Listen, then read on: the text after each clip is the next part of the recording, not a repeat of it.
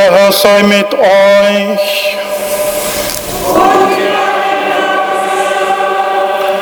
Aus dem heiligen Evangelium nach Lukas.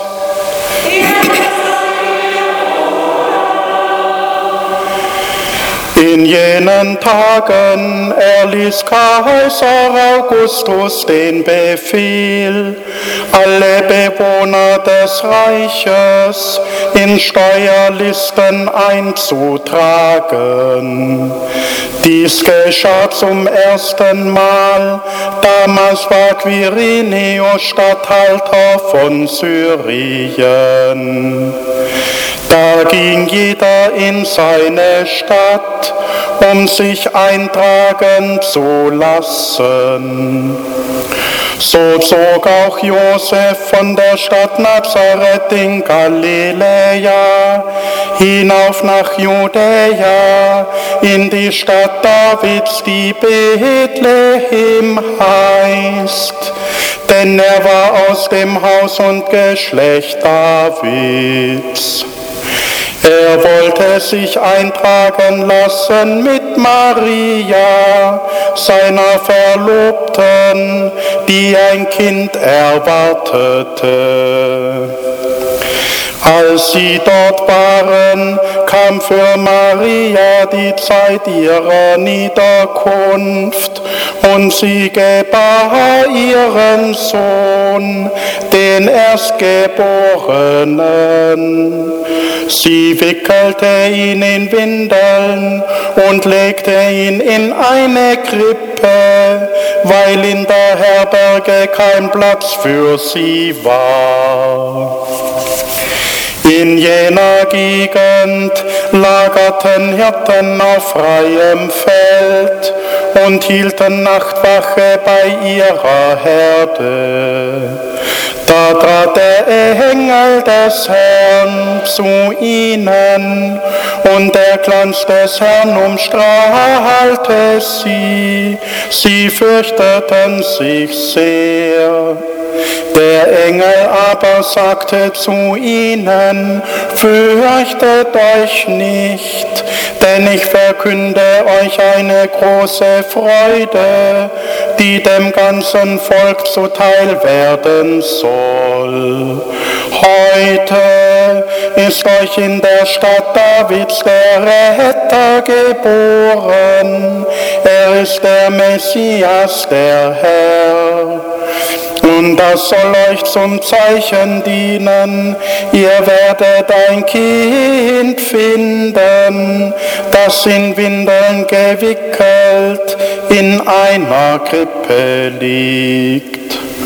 Und plötzlich war bei dem Engel ein großes himmlisches Heer, das Gott lobte und sprach, Verherrlicht ist Gott in der Höhe und auf Erden ist Friede bei den Menschen seiner Gnade. Als die Engel sie verlassen hatten und in den Himmel zurückgekehrt waren, sagten die Hirten zueinander, Kommt, wir gehen nach Bethlehem, um das Ereignis zu sehen, das uns der Herr verkünden ließ. So eilten sie hin und fanden Maria und Josef und das Kind, das in der Krippe lag. Als sie es sahen, erzählten sie, was ihnen über dieses Kind gesagt worden war. Und alle, die es hörten, staunten über die Worte der Hirten. Maria aber bewahrte alles, was geschehen war, in ihrem Herzen und dachte darüber nach.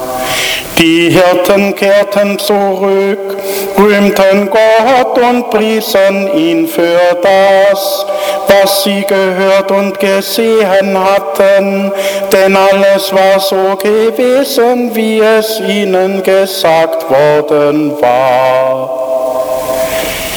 Evangelium unseres Herrn Jesus Christus.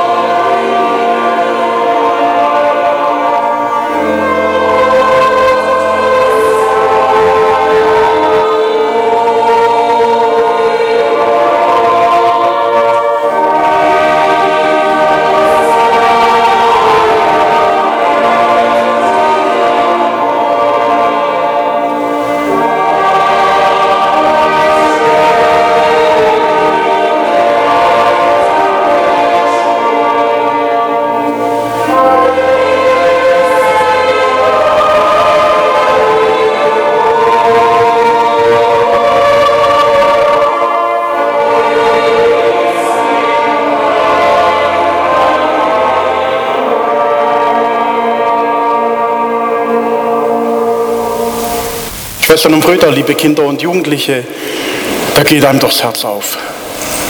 Wir singen Stille Nacht, Heilige Nacht.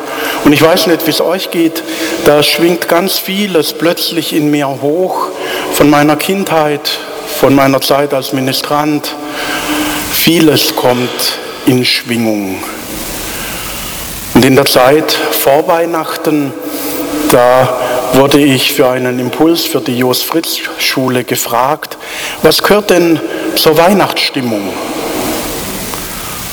Und so die erste Gedanke war, ja klar, es gehören die Düfte dazu, dass es nach Glühwein riecht, nach Zimt, nach gemahlenen Nüssen, vielleicht auch nach Bratapfel.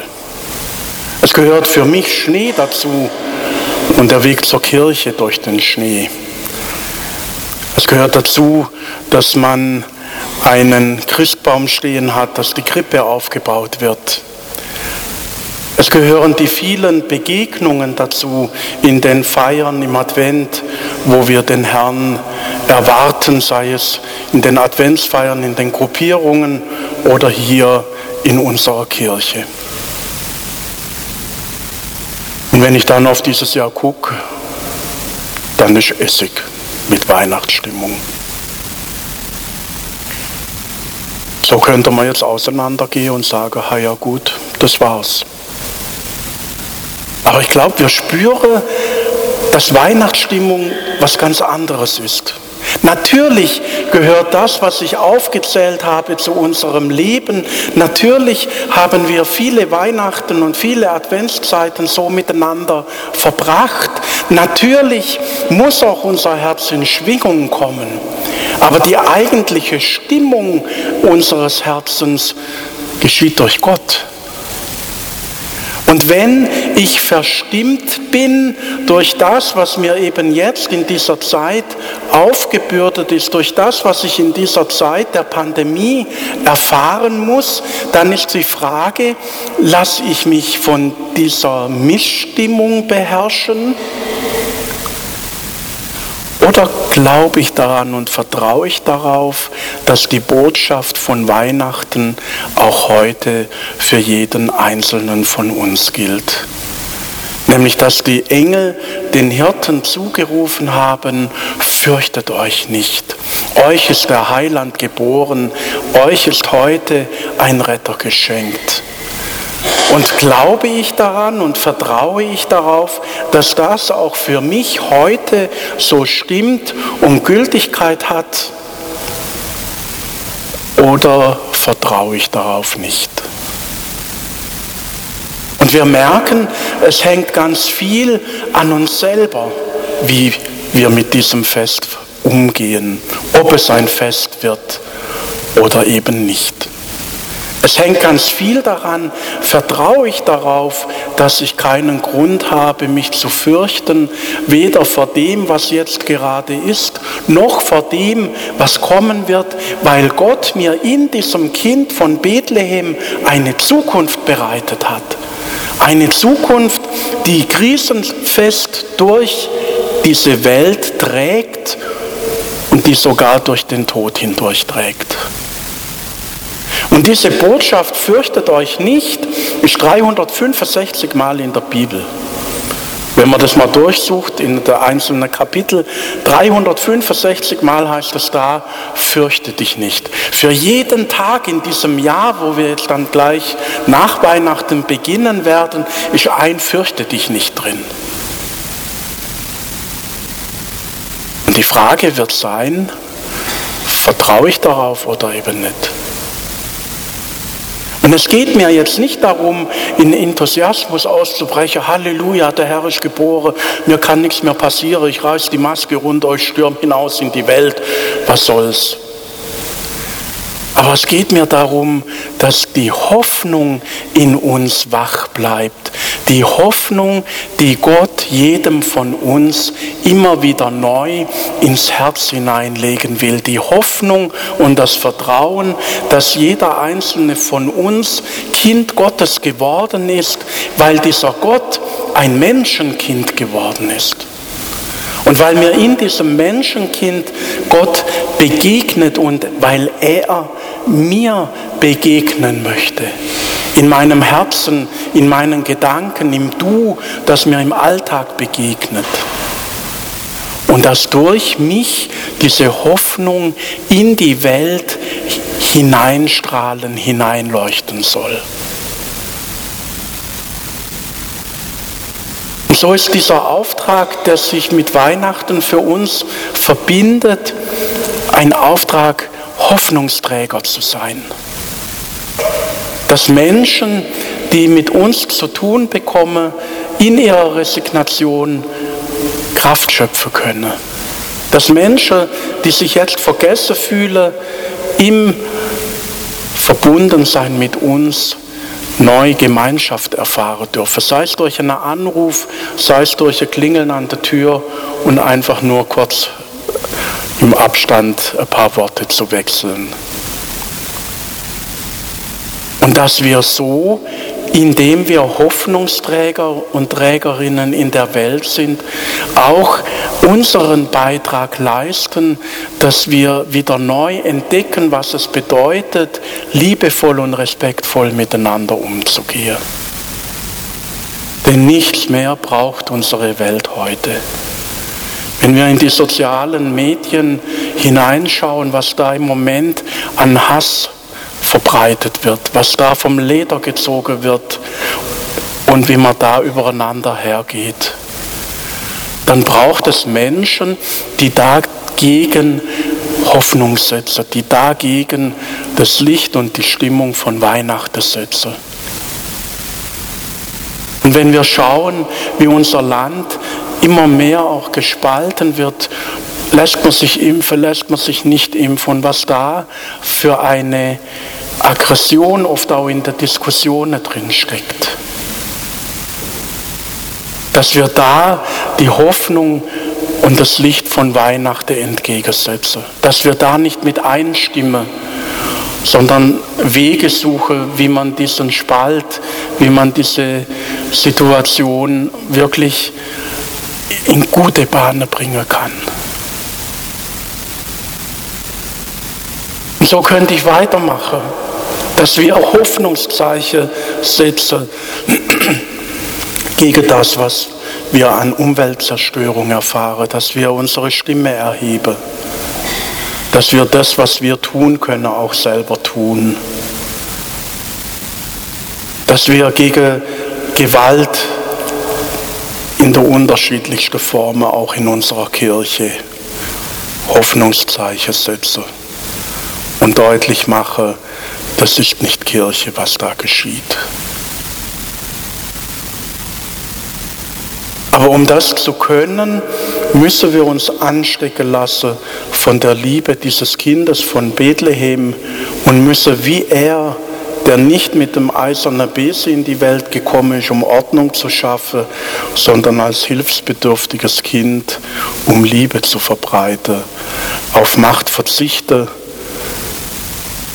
und den Weg des Vertrauens und der Hoffnung gehe. Und das ist mein Weihnachtswunsch für euch, für mich, für uns als Land, für uns als Welt. Amen.